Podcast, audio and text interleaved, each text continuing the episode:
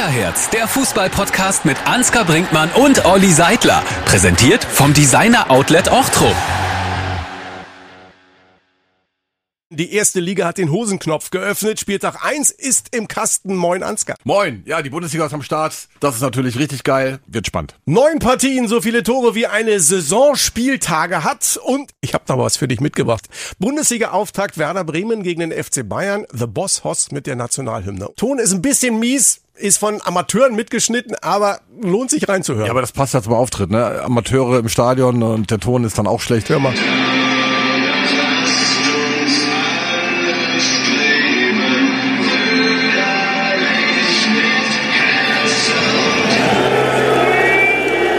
Hat's aber ein Konzert gegeben und zwar pfeifender Art und Weise. Hast du mit dem Fuß mitgewippt, Ansgar? Ja, Bosshaus, ich muss wirklich sagen, das, äh, das war mit die schlechteste Performance, die ich je mitgehört habe. Aber erstmal Respekt äh, vor den Jungs. Äh, sie haben sich ja buchen lassen. Normalerweise weiß man ja, wenn man da auftritt, was auf einen zukommt. Äh, frag mal nach bei Helene Fischer, äh, Pokalfinale. Du wirst gnadenlos ausgepfiffen. Ja grottenschlechter Auftritt, aber sie haben sich gefeiert, also Respekt, also Selbstvertrauen haben sie. Kann mir nicht vorstellen, dass Bosshaus äh, sich nochmal buchen lässt, aber rein hypothetisch sollte passieren. Liebe Jungs äh, von äh, Bosshaus, äh, beim nächsten Mal bitte kommt in so einem Käfig, ich glaube es war bei den Blues Brothers, die haben dann irgendwann in, in so einem Käfig äh, performt.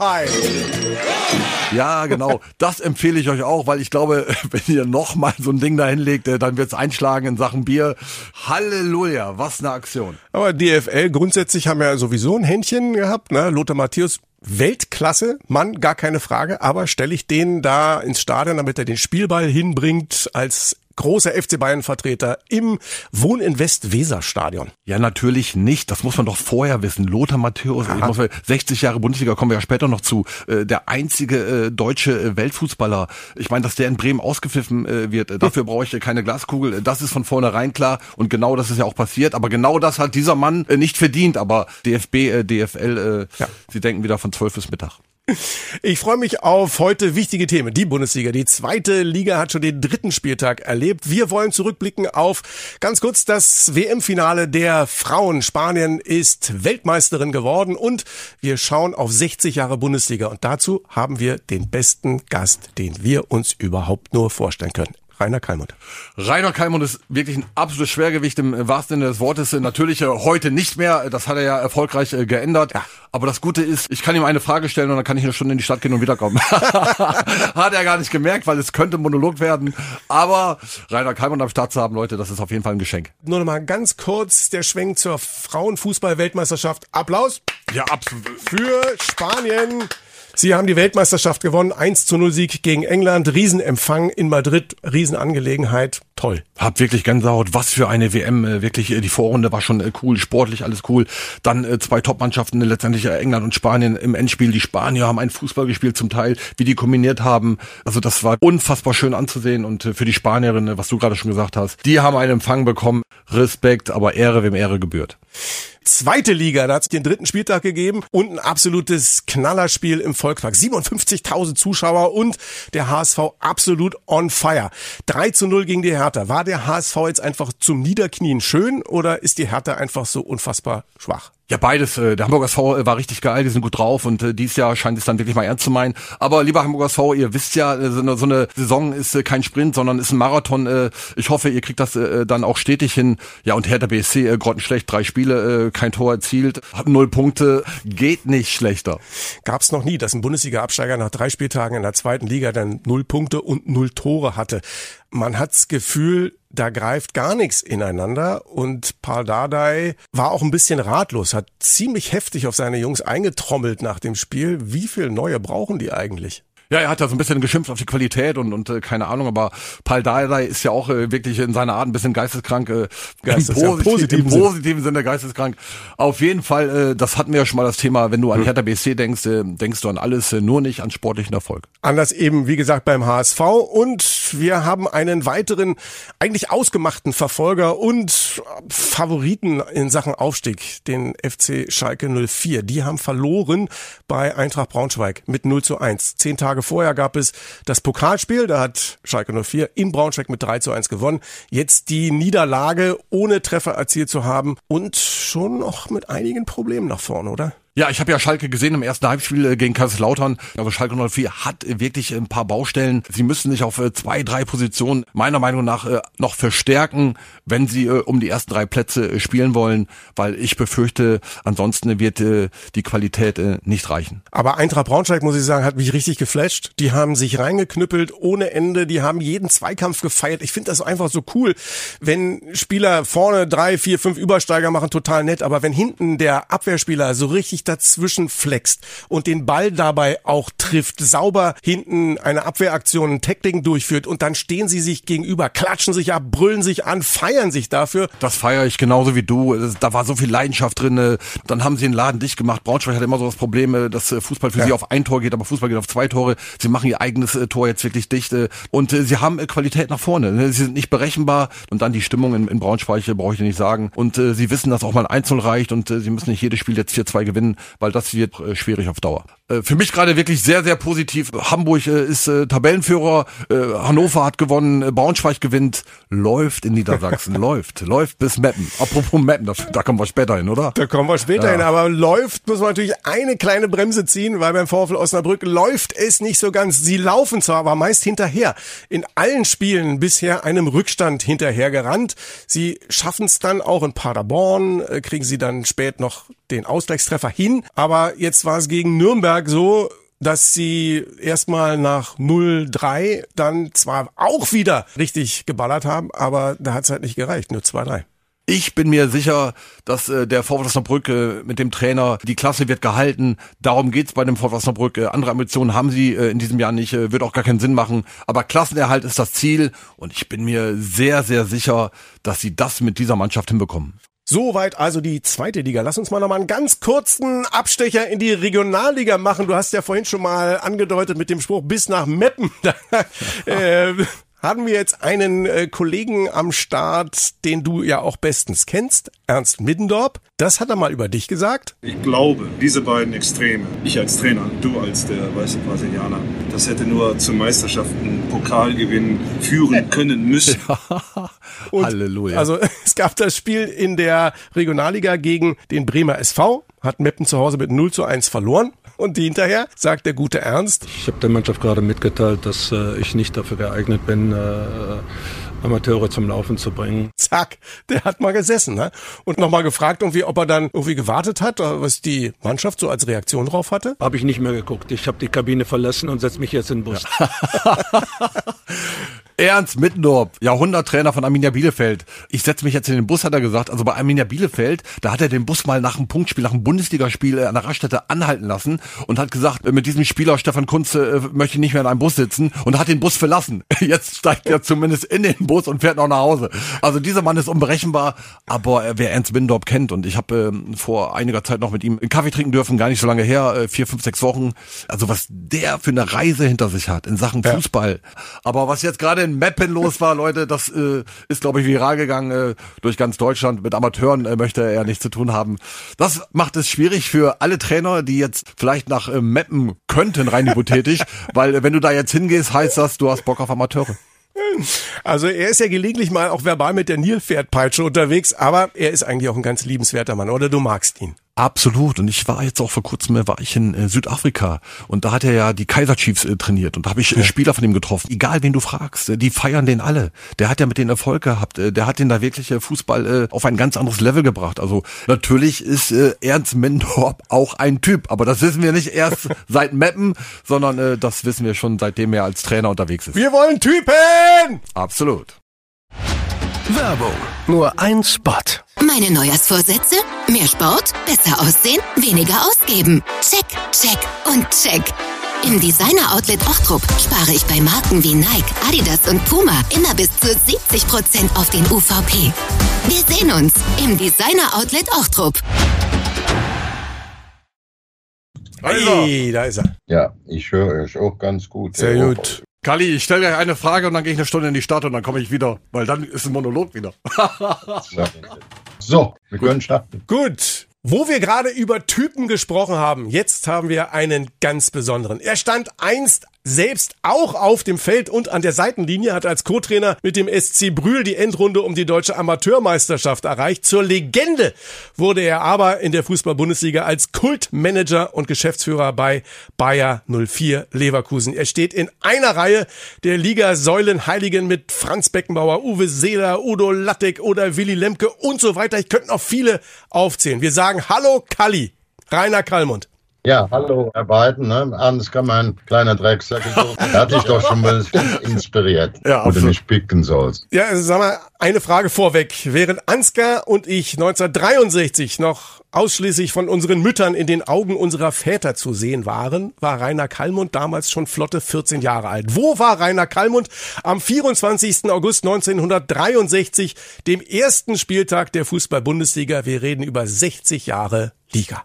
Ich war zu dieser Zeit eigentlich in erster Linie Fan vom ersten FC Köln, die direkt bei mir vor der Haustür waren. Ähm, und dann hatte ich noch einen zweiten Verein, das war Schalke 04 so diese ähm, Bergarbeitermentalität. Ich war ja auch, muss ich sagen, als kleiner Junge in Brühlheide, Grohlwerk, da wohnte ich direkt 300, 400 Meter von einem 300, 400 Meter großen Bagger weg.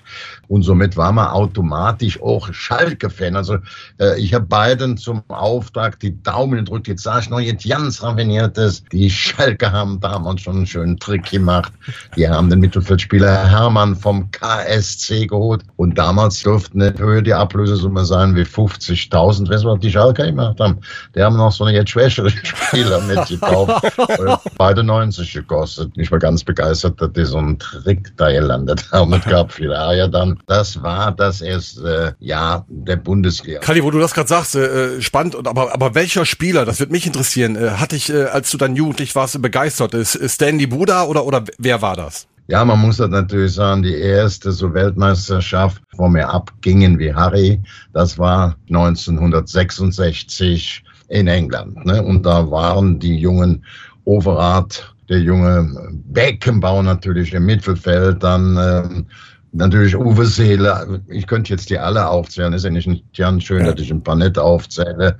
Ich fange mal an, die, die sieben besten Spieler der Welt. Ne, um das nur darzustellen. Das ist für mich Nummer eins Alfredo de Stefano. Völlig ganz so Eusebio nehmen. Also danach kam Pelé, dann ja. kam Beckenbauer, dann muss man sagen, kam Maradona, das ein mir fällt nicht, auch Messi Ronaldo mit Eusebio, so, wenn man das sieht, das waren die großen Spieler.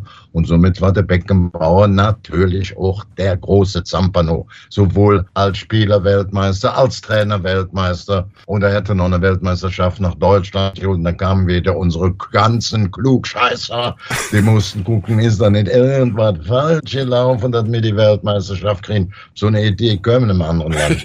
Korrekt. Ne, und da muss man sagen, Beckenbauer ist die klare Nummer eins in Deutschland. Deutschland. Jetzt eben gerade schon angesprochen, einige Persönlichkeiten angeklungen. Gibt es so eine oder zwei, mit denen du eine ganz besondere persönliche Erinnerung verbindest? Ja, ist natürlich Rudi Völler oder Christoph Daum, als der DFB versucht hat, Christoph Daum nach dieser schwachen WM äh, zu verpflichten oder EM. Da gab es eine Besprechung, da war Meier Vorfelder dran. Horst R. Schmidt, einer, der genau wie später auch Seifert, einer der wichtigsten Funktionäre, auch Wilfried Straub für die Liga. Dann ähm, Rudi Völler, ich sagte Jeck, dann von Bayern München, der Höhnes und der Rummenigge. Da wollten die mich überreden, dass ich das zustimme. Ich, stimme da nicht zu, der Daumen gebe ich nicht frei. Das hat sich nachher natürlich blöderweise anders entwickelt durch die Kokain-Geschichte.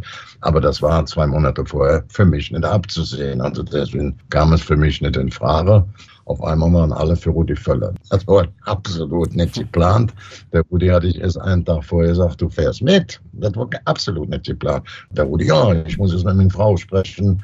Und da wurde Rudi Völler völlig überraschend in Großkönigsdorf vom DFB, wie gesagt, also Generalsekretär und Präsident, zack, die waren noch schön clever. Machen wir direkt eine Pressekonferenz im Kölner Stadion. Rudi ist am nächsten Morgen wach geworden Und kam er nochmal zu, sagte, kann ich einfach der Blödsinn machen?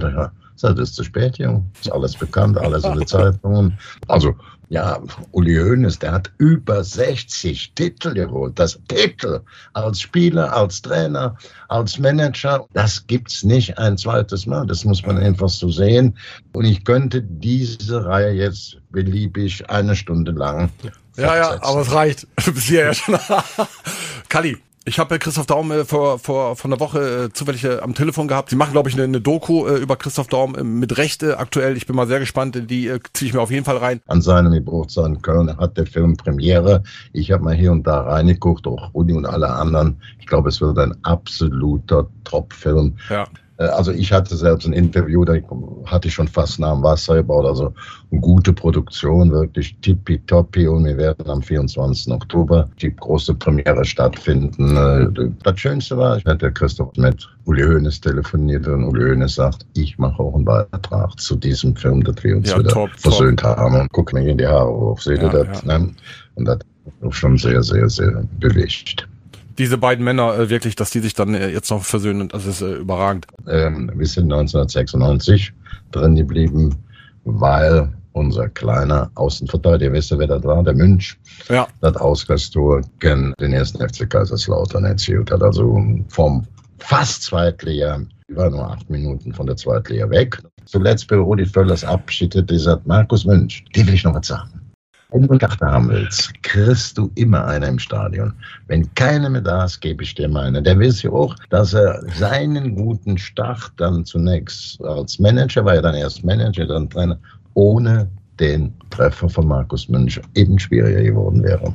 Ja, was wäre der deutsche Fußball ohne Rudi Völler? Aber äh, dass er da so dankbar und demütig ist, äh, das äh, zeichnet ihn mal wieder aus, äh, Rudi. Ich habe ihn, mein erstes Autogramm übrigens, Kali, habe ich mir im Fußball geholt von Rudi Völler. Ich bin ja in Fechter geboren. Ich habe äh, zwei Stunden äh, nach dem äh, Punktspiel auf ihn gewartet. Er kam dann und ich war wirklich, ich glaube, ich war zehn oder elf Jahre jung und ich war selig, äh, als ich von Rudi Völler äh, ein Autogramm bekommen habe. Du warst in Infanteribel, der viel Show gemacht hat, mit allem Blödsinn, den du gemacht hast, warst du eine große Persönlichkeit, ein toller Spieler. Und viele sagen, wärst du noch jetzt ernsthafter gewesen, wäre viel mehr drin gewesen. Kali, das ist sehr lieb, danke. Aber ich glaube, dass du es gar nicht weißt. Also ich bin ja mit Bayer deutscher Meister in der Eihung geworden. Also ich habe unter Bayer Kreuz was gewonnen. Es war übrigens auch Bayer Uerding. Ich war ja damals bei Bayer Uerding und äh, ähm, dann äh, hat, äh, kam natürlich die Zeit von Bayer Leverkusen. Aber Rainer Kallmund hat natürlich die ganz coolen Dinger gedreht, bevor man bei der Hertha überhaupt wusste, dass längst die Mauer gefallen war. Äh, Habe ich Kalli schon bei Union Berlin und bei Dynamo Dresden auf der Tribüne gesehen. Neben Ulf Kirsten, aber auch Bernd Schuster, Rudi Völler oder Michael Ballack, alle diese Transfers eben gemacht. Was war eigentlich, Kalli, der wildeste Transfer, oder Ja. die wildeste Story bei einem Transfer? War der von Andreas Thom, der war damals ähm, ähm, ja, Fußballer des Jahres und dann schon einen neuen Plan erfasst, habe also Wolfgang Garnert war bei uns A-Jugendbetreuer, ein cleveres Kerlchen, so eine Anwerbung von Spieler, konnte äh, vorne rausschmeißen, ist durch die Kellefenster wieder eingeklettert, schon bei überziehe ich, dann habe ich dem eine Journalistenkarte, also für den Innenraum, der war Fotograf, sag, du hast nur die einzige Aufgabe, Andreas Dumm die Adresse zu besorgen. Die hatte er dann noch, der ist direkt nach Ostberlin, ich auch nach Berlin. Dann hatte ich die Straße, Nummer musstest du haben, Stockwerk und da oben nochmal die Wohnungsnummer in dem Stockwerk. Das war alles anonym. Und dann komme ich dann in die Bude rein bei Tom. Ich wusste ja, dass die Wände Ohren hatten oder dahinter. Und die dann natürlich auch wussten. und vier Wochen später lief der Transfer über, ja, die Runden. Was hat der Dom noch gemacht? Uns die Adressen besorgt von Kirsten und von Sommer. Die waren direkt vier Tage später an dem Wochenende auch in Berlin. Die haben auch alle die Verträge bei uns unterschrieben. Und das war damals brutto insgesamt 400.000, 500.000 Westmut. Das war Höchstgehalt. Und da haben die auch für unterschrieben. Auch nicht irgendwie sind die weich geworden vor den italienischen Angeboten, die ja da zu der Zeit schon mehr bezahlt haben. Ich dürfte ja nicht mehr so viel Bundesliga im Fernsehen gucken. Die wollten da alle spielen. Und so hatte ich am Samstag danach, also ein paar Tage später, alle Unterschriften von den drei wichtigsten Spielern. Da hat sich Helmut Kohl gemeldet hat, gesagt, das geht nicht. Das ist ein großer Konzern. Also wenn sich der, Bund, der, der Bundeskanzler meldet sich mal dann kurz und sagt, also Kali, das, das geht nicht. Du Ja, kannst ja, nicht die das- besten Spieler komplett wegräumen. Wahnsinn. Wenn wir gerade jetzt bei der Kohle sind, da hat sich natürlich einiges verändert. Du hast das gerade angesprochen, damals 400.000 für Spieler wie Kirsten und Tom als Jahresverdienst 400.000 D-Mark. Wen kriege ich denn heute noch für 200.000 Euro umgerechnet? Mich. Ja, ja. Grundsätzlich läuft ja schon das Geldsystem da auch ein Stück weit heiß. Die Summen passen ja kaum noch auf eine DIN A4-Seite. Aktuell, man sieht, dass jetzt auch noch der saudi-arabische Staatsfonds da reingeht. Dann Jungs wie Ronaldo, Benzema, auch Neymar. Wir reden mittlerweile über Milliardenpakete. Fliegt uns da bald eine Blase um die Ohren oder geht das gut? Ich kann das auch nicht endgültig beurteilen. Eins ist klar, zu einem vernünftigen Fußball gehört eine Infrastruktur mit Fans, mit Nachwuchsleistungszentren und dann auch mit genügend Mannschaften, die für einen Wettbewerb sorgen können. Das kann der saudi-arabische Fußball im Moment null. Das Theater. Mir ist es doch egal, wenn ein Spieler in einem gewissen Alter so ein Angebot kriegt. Aber ich will sie nicht sehen. Da gucke ich mir auch der Hand in der Kölner Halle an, da kann ich mit denen quatschen, wie der, wie der Ansgar. Ich sage nach wie vor, er ist der Mittelpunkt Fußball Europa, auch für Südamerika, das wird auch der Umschlagplatz bleiben. Kalli, deine Leverkusener, was traust du ihnen zu? In dieser Saison. Fünf, sechs Spiele braucht man eigentlich, um äh, sachlich was sagen zu können, aber was sagt dir dein Bauchgefühl? Ja, Alonso macht einen guten Job. Die haben eine gute Mannschaft. Das muss man einfach das so sehen. Ich bin nur froh, dass das erste Spiel hier in Leipzig gewonnen haben, obwohl ich auch so ein kleiner Leipzig-Fan bin. Ich sehe die völlig anders wie die meisten. Wenn man da heute sieht, die Taxifahrer, die Restaurants, die sind alle zufrieden. Ich habe kein Verständnis dafür, dass irgendwelche aus einem anderen Ort darüber meckert. Die Quote stimmt ja um die 40.000 Zuschauer. Die spielen einen ordentlichen Fußball. Die haben eine gute Nachwuchsmannschaft. Hat aber nichts damit zu tun, dass ich mich natürlich riesige Freude haben, dass meine Jungs am Samstag zum Auftrag, die sind nicht mehr meine direkten Jungs, aber es ist ja mein Verein, das Spiel gewonnen hat. Und das ist immer ganz wichtig, so ein Ding da zu gewinnen. Alonso ist ein guter Trainer, ein guter junger Manager mit Simon Rolfes, auch der, unser spanischer Torero, der Chef. Das ist hier ähm, unser Fernando Caro, der auch sicherlich als Spanier die Initiative hatte. Also Bayern München ist nach wie vor für mich der Favorit auf die deutsche Meisterschaft. Sie sind sicherlich in der Torwartfrage ein bisschen dünner besetzt, aber da werden sie auch noch dran arbeiten. Aber wenn ich alles zusammenrechne, sind sie auch in diesem Jahr für mich Favorit. Die dran kratzen könnten, wäre Dortmund, RB Leipzig auch, Leverkusen, aber als Außenseiter. Da gibt es nur für mich Außenseiterchancen. Mir würde es reichen, wenn mir heute einer sagt, unterschreibt, dass die nächsten Jahre die ersten vier sind Champions League dann würde ich unterschreiben, auch wenn nicht Platz 1 davor stehen würde. Grundsätzlich werden ja gerade so Macher, auch äh, Männer eben wie Rainer Kalmund, grundsätzlich in der ersten Liga immer noch händeringend gesucht. Was sind denn eigentlich über diese 60 Jahre Bundesliga die wichtigen Punkte dafür, dass man erfolgreich ist im Management. Ich glaube, du hast irgendwann mal von den 3K gesprochen, wenn ich mich richtig erinnere. Früher hieß das ja, ich habe ja Betriebswirtschaft studiert, dann musste man sagen, was sind die drei wichtigsten Produktionsfaktoren im normalen Wirtschaftsleben? Boden, Arbeit, Kapital. Das hat sich verändert, auch durch die Digitalisierung. Deswegen sage ich auch als Betriebswirtschaftler, KKK. Du musst kompetente Leute haben, ne, die müssen Konzepte haben und dann musst du Kapital haben. Wenn ein K fehlt, funktioniert er nicht. Ich muss auch ganz deutlich sagen, wir haben in Deutschland sehr gute Manager, sehr gute Vereinsführer, sehr gute Trainer. Und ich kann nicht einfach nicht ab, dass jedes Arschloch, ich sage es so deutlich zum Jubiläum, äh, da seinen Tee zu geben muss. Nee, wenn du keinen Erfolg hast, gibt's was vor der Fresse. Das ist klar, das ist immer so gewesen, das war schon im alten Rom so und das verändert sich nicht. Dann musst du, wenn du so einen Job ja. machst, musst du auch neben jeglichen Können noch das Quäntchen Glück haben. Wenn du das nicht hast und die Zielsetzung nicht erreichst, ob der Klassenerhalt oder ob die Champions League oder UEFA-Qualifikation ist, dann gibt es Kritik. Das liegt so ein bisschen in der Natur der Menschen, ist auch ganz normal. Kommen wir mal zu den emotionalsten Bundesliga-Erlebnissen. Da ist natürlich, logischerweise blicken wir rauf auf äh, 1998, der Sieg vom 1. FC Kaiserslautern durchmarschiert, aufgestiegen, gleich Meister geworden. Wir haben mal einen Ton von Otto Rehagel dazu aus der Zeit. Ach na, ich hatte viele große Tage, äh, Höhen und Tiefen und äh, ich bin ja gereift Ganz fertig bin ich noch nicht, aber ich habe schon einiges erlebt in meinem Leben. Und das ist natürlich eine außergewöhnliche Situation in meinem sportlichen Leben, dass man einen äh, zerstrittenen Absteiger übernimmt und ihn zur deutschen Meisterschaft führt. Ja, ich muss sagen, das war für mich natürlich auch besonders emotional, weil ich die drei Jahre oder zwei Jahre Geschichte dazu kenne. Die sind 96 bei uns abgestiegen. Im letzten Spiel auch so, dass sie eigentlich bis zur 93., 92. Minute führten und das hätte gereicht. Dann machen wir das aus Göstow durch München, was ich eingangs schon sagte. Die fahren da schon als Absteiger eine Woche später nach Berlin und werden eine Woche nach ihrem Abstieg Pokalsieger, DFB-Pokalsieger. Dann steigen die auf, 97 und 98. Ja, der völlige Wahnsinn. Die werden Deutsche Meister. Man muss ja auch sagen, Otto Rehagel ist nicht der Trainer, der die meisten Meisterschaften gewonnen hat, das ist Udo Lattek, aber er hat mit weit über 800 Bundesligaspiele die meisten Spiele auf dem Buckel. Ja, Otto Reagel habe ich vor Jahren äh, in Dresden haben wir ein Benefizspiel gehabt äh, mit Ulf Kirsten und Co. und er war unser Trainer und dann morgens um neun dachte Otto zu mir, äh, Herr Brinkmann, kommen Sie mal mit. Wir gehen jetzt einen Kaffee trinken. Da habe ich gesagt, Herr Rehagel, es ist mir eine Ehre. Und ich kann euch sagen, ich habe diesen Menschen zwei Stunden zugehört. Otto Rehagel, das, das macht so eine Freude, was der zu erzählen hat über Fußball, über Freundschaft, über Gott und die Welt. Ich, ich hätte noch ein, ein, acht Stunden äh, weiterhin zuhören können. Was ein Typ. Wie er auch Spieler ja. mitentwickelt hat ist einfach, auch Rudi Völler äh, schwört ja auf ihn. Ne? Der ist ja von München 60 aus der zweiten Liga dahin. Ich habe Otto Reagel, der früher lebt, hat ja eine Werder-Historie, die seinesgleichen sucht. Aber dann musst du auch mit Griechenland, die haben noch nichts gewonnen, ja. erstmal Europameister ja. werden, dann mit Kaiserslautern äh, aufsteigen, deutsche Meister. Also Otto Reagel hat Spuren hinterlassen. Hitzfeld, äh, dann ist der Lattek da mit den meisten Titeln. Heinz ist natürlich äh, auch ja. legendär, keine Frage, aber der ist kurz aus Spanien wiedergekommen, hat dann kurz die Eintracht kaputt gemacht, das war nicht so lustig.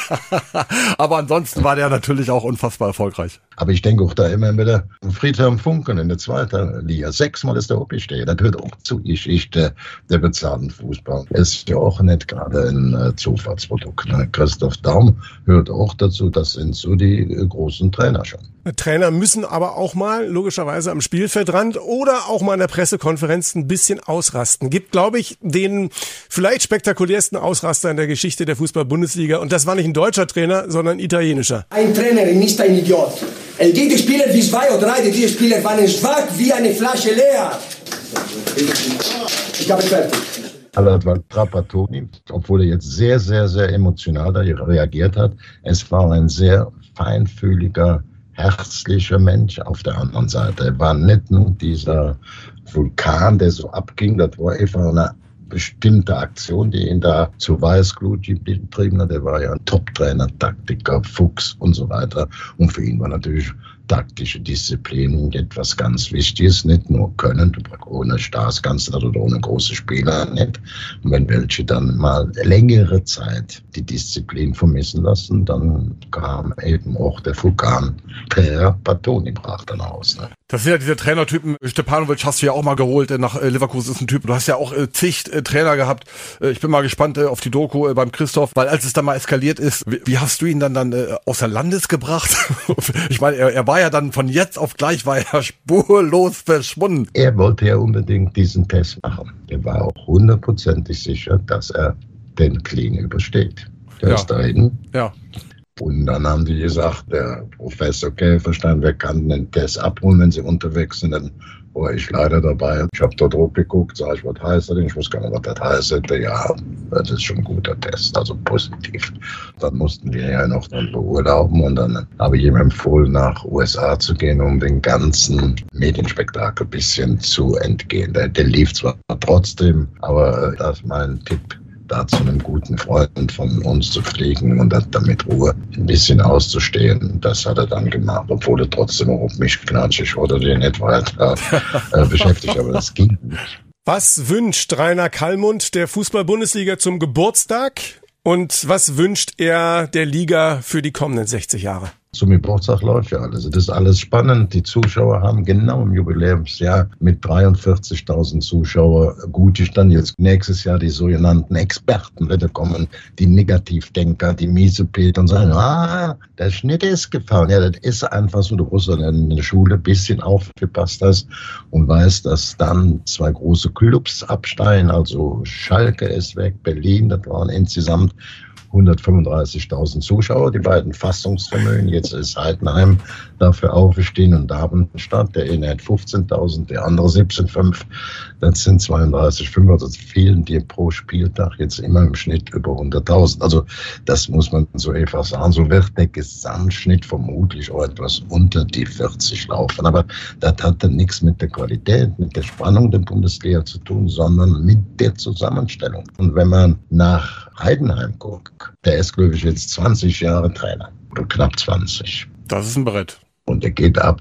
Einfach muss man das dann dem auch mal gönnen. Und einfach ist das schön. Ja, absolut. Das ist, das ist wunderbar, dass es sowas gibt. Aber das zeigt eben, auch wenn es nachher in der Gesamtbilanz eine geringere Zuschauerschnitt, die werden noch sehr schwer haben, drin zu bleiben mit ihren Möglichkeiten. Aber ich bin trotzdem der Meinung, dass das auch das Schöne ist am Fußball, dass zwei Clubs mit so kleinen Stadien, mit so einer kleinen Infrastruktur dann plötzlich in der Bundesliga auftauchen. Das sieht man, bei uns ist alles gesund. Und es wird nächste, ich verfolge das vom HSV und mit vielen, vielen Versuchen, zweitgrößte Stadt in Deutschland, schöne Stadt, Stadion, tolle Fans, das wird jetzt im Jahr nach dem Geburtstag dann doch noch wieder oben auftauchen. Kalli, ich äh, ganz am Schluss, ich habe auch schon eine Weile jetzt Fußball gesehen. Erstmal wirklich Respekt äh, vor deinem legendären Weg in der Bundesliga, 30 Jahre lang Manager und ein Wahnsinn, äh, was du alles äh, mitbewegt hast. Aber wofür ich dich noch mehr schätze, ist deine lebensbejahende Einstellung und dein großes Herz. Kalli, ich bedanke mich äh, wirklich ganz recht herzlich. Danke, Ansgar. Ich hätte jetzt am liebsten so einen Ablauf, wo ich sage, das sind die verdienstvollsten Manager, die verdienstvollsten Vereinsführer. Ich habe das in meinem Rainer Kalmund auf meiner Website und wisst ihr, was passiert? Jedes Mal, wenn ich drüber lese, denke ich, leck mir mal, ich voll Idiot. Entschuldige mich schon bei allen, die ich vergessen habe. ja, ich werde jetzt morgen, übermorgen, gebe ich das offiziell raus auf reinerkalmund.de. So viel, so viel Gutes für den Fußball getan haben und Fußball ist ja das dürfen wir nicht vergessen. Wir haben 1,7 Millionen ehrenamtliche Helfer. Wenn der Staat die mit dem Mindestlohn bezahlen müsste, das sind da immer 6, 7 Milliarden fällig. Und was die machen, alle die Kinder, die Fußball spielen, das ist statistisch erwiesen, sind wesentlich gesünder. Was ja bloß noch nicht studiert haben, das ist ja auch normal. Wenn er drei, vier Mal die Woche trainieren, ist das ja ein Gesundheitsprogramm. Sport ist natürlich in allen Belangen Die zweite Frage ist auch ganz wichtig, dass man auch nachweist, wenn Kinder regelmäßig die Woche trainieren, spielen, dann ist auch die Kriminalitätsquote wesentlich geringer. Das erkläre ich jetzt nicht nur hier so. Das ist Fakt. Da muss man auch den vielen, vielen ehrenamtlichen Helfern, die den Fußball lieben, die die, die ganze Woche mit der Karawane abholen, zum Spiel fahren, trainieren, die Wäsche machen. Also Fußball, das sind schon ein paar Millionen, die hier sehr, sehr viel jeden Tag oder auch monatlich, jährlich für die Erziehung der Kinder oder der jungen Menschen machen. Das muss man, darf man nicht vergessen. Fußball oder Knast, habe ich gedacht, spielst besser Fußball. Hat ja geklappt. Ein bisschen zumindest. Ja. 100% Kompetenz, 100% Leidenschaft, 100% Liebe zum Fußball, so viele Erfahrungen, so viele Geschichten, so viele Hintergründe und grandiose Informationen. Ganz, ganz lieben Dank für einen Ja. Menschen mit einem Riesenherz und einem fantastischen Verstand. Danke, Kali Kalmund. Danke, Kalli. Geehrt, dass sie mich angerufen hat. Kickerherz. Ich habe ein Fußballherz und auch ein Herz für Menschen, denen es nicht so gut geht, ob sie krank sind oder nicht so gut betucht sind. Da sind wir genau auf einer Wellenlänge gewesen. Boah, Alter, das war natürlich echt die volle Kanone. Alles an Informationen und an Gefühl und weiß ich was. Das kann auch nur Kali. Ich fand ihn einfach sensationell. Ja, mit Rainer Kalmund kannst du äh, nicht nur Abende füllen, sondern äh, Monate füllen, wenn Ja. es äh, um Fußball geht. Ja. Und 60 Jahre äh, Bundesliga, äh, darum geht's ja jetzt gerade. Und äh, wirklich, er hat ja legendäre Spuren hinterlassen in 60 Jahren. Und äh, er gehört zu den ganz, ganz äh, Großen, die genannt werden, mit Uli Hoeneß, äh, mit Netzer, mit großen Trainern. Und äh, Rainer Kalmund gehört auch dazu. Das muss man erstmal schaffen. Ich finde auch mal so besonders, dass gerade diese Großen auch so ein ganz großes Herz haben. Also Kali ist auch so unfassbar liebenswerter Mensch. Absolut, wobei ich ja natürlich glaube, in seinem Job äh, musste er auch richtig harte Entscheidungen treffen, genau wie Uli Hoeneß auch. Die beiden haben sich ja da einige Duelle geliefert, aber beide haben ein ganz, ganz großes Herz. Das ist das, äh, was äh, Menschen äh, jedenfalls sagen, die an diesen Menschen ganz nah dran sind. Und auch das ist 60 Jahre Fußball-Bundesliga. Jetzt ähm, haben wir extrem viel miteinander gesprochen. Naja, wir, wir beide haben nicht so viel gesprochen. Wir haben, wir haben so viel zugehört wie nie zuvor. Ich habe dir gesagt, stell dem Kali eine Frage, können wir beide in die Stadt gehen und eine Stunde wiederkommen, redet er immer noch. Dafür steht er auch. aber, du bist ja immer wieder zwischendurch reingegangen. Ja, ja, ich habe mich da mal getraut, so zwischendurch mal was äh, zu fragen. Aber was man natürlich sagen muss, äh, alles, was er sagt, ist ja wirklich Ja. fundiert. Ne? Ja. Es hat alles Hand, Hand und und Fuß. Fuß. Also ich, man kann ihm auch wirklich äh, sehr, sehr gut zuhören. Wunderbar. Wir gehen wieder in zwei Wochen an den Start. Dann wollen wir über die Nationalmannschaft sprechen. Es stehen zwei Partien an gegen Japan und gegen Frankreich. Japan, Frankreich äh, können wir uns alle äh, drauf freuen. Sportlich bin ich mal sehr gespannt, ob unsere Jungs dann äh, den Turnaround hinbekommen. Kickerherz, der Fußball-Podcast. Präsentiert vom Designer Outlet Ochtrup. Kostenlos parken und ganz entspannt 70 Shops besuchen.